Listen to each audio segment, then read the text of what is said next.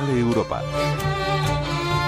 Hoy dedicamos este espacio a la cinematografía europea que puede verse en las pantallas de cine esta semana y las próximas, sin olvidar el Festival Europeo de Sevilla o los Premios Europeos del Cine, que tendrán su gala anual el 8 de diciembre. ¿En qué estás pensando, Jagna? La novela épica del Nobel polaco de literatura Władysław Stanislav Raymond llega a las pantallas después de un éxito rotundo en su país, al que representará en los Oscar como mejor película extranjera. Es un viudo con dinero. Estoy bien como estoy. En nombre de la tierra, Los campesinos, su título original, es una película pintada al óleo, con una factura visual impresionante, realizada por los mismos directores que Loving Vincent, otra cinta pintada, especialidad en la que destaca todo el equipo. Una excelente banda musical le aporta intensidad a un drama rural de finales del siglo XIX y principios del XX. Ya lo sé. Que sigue entendiéndose en cualquier país europeo y que en España se movería entre Fuente Ovejuna y Bodas de Sangre. Haré lo que quiera con ella. Mezcla pasiones, pobreza y las estrictas normas sociales que asfixian a la joven Jagna, con ideales más allá de su pequeño pueblo en la campiña polaca. Deka Bergman y su esposo Hugh Bergman dirigen una película que no pierde intensidad a pesar de su metraje y la densidad de una obra de mil páginas reducidas a unas dos horas de duración. Durante el rodaje, los realizadores polacos han tenido que enfrentarse a grandes dificultades, una de ellas la guerra de Ucrania, que atrapó a la mitad de su equipo de animadores y dibujantes en Kiev y tuvieron que sacarlos del país, paralizando su trabajo durante seis meses. ¿Qué instrumento tocas? La viola, maestro.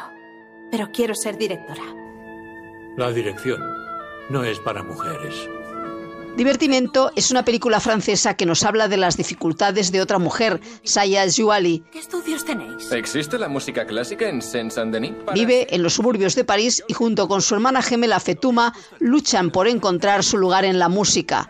Os habéis anticipado demasiado. Saya todavía va más allá.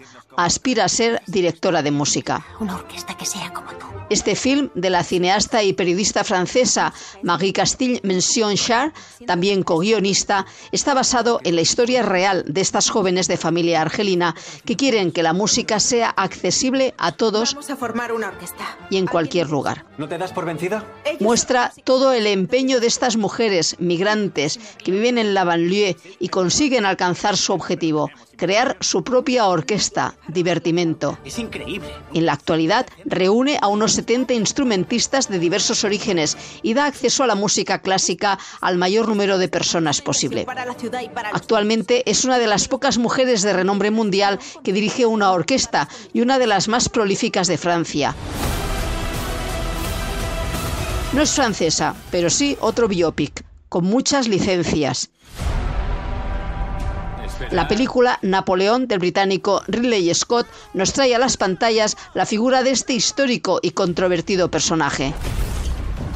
Un relato épico sobre su ascenso al poder y sus relaciones con Josefina, su primera esposa y emperatriz. Yo no soy como los otros hombres. Aparte de algunas incorrecciones históricas, la proyección de la película es un buen momento para recordar que Napoleón fue un militar brillante que llegó al poder en 1799 durante la Revolución Francesa, un periodo de gran inestabilidad política en el país. Pero sigo los pasos de Alejandro Magno y César.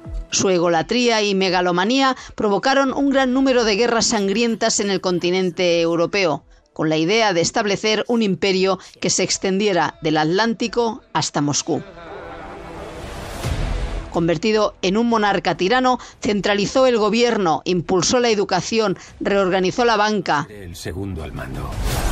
Y sobre todo dejó para la posteridad un nuevo sistema legal, el Código Napoleónico, que sería exportado a otros países y que es la base de muchos sistemas judiciales europeos. Y en el Festival Márgenes en Madrid, el cineasta austríaco Ulrich Seidel recibirá el premio especial destacando su relevante papel en el cine de autor actual. Un director que juega siempre en los límites de la realidad y la ficción. Ángela Gonzalo del Moral, Radio 5, Todo Noticias.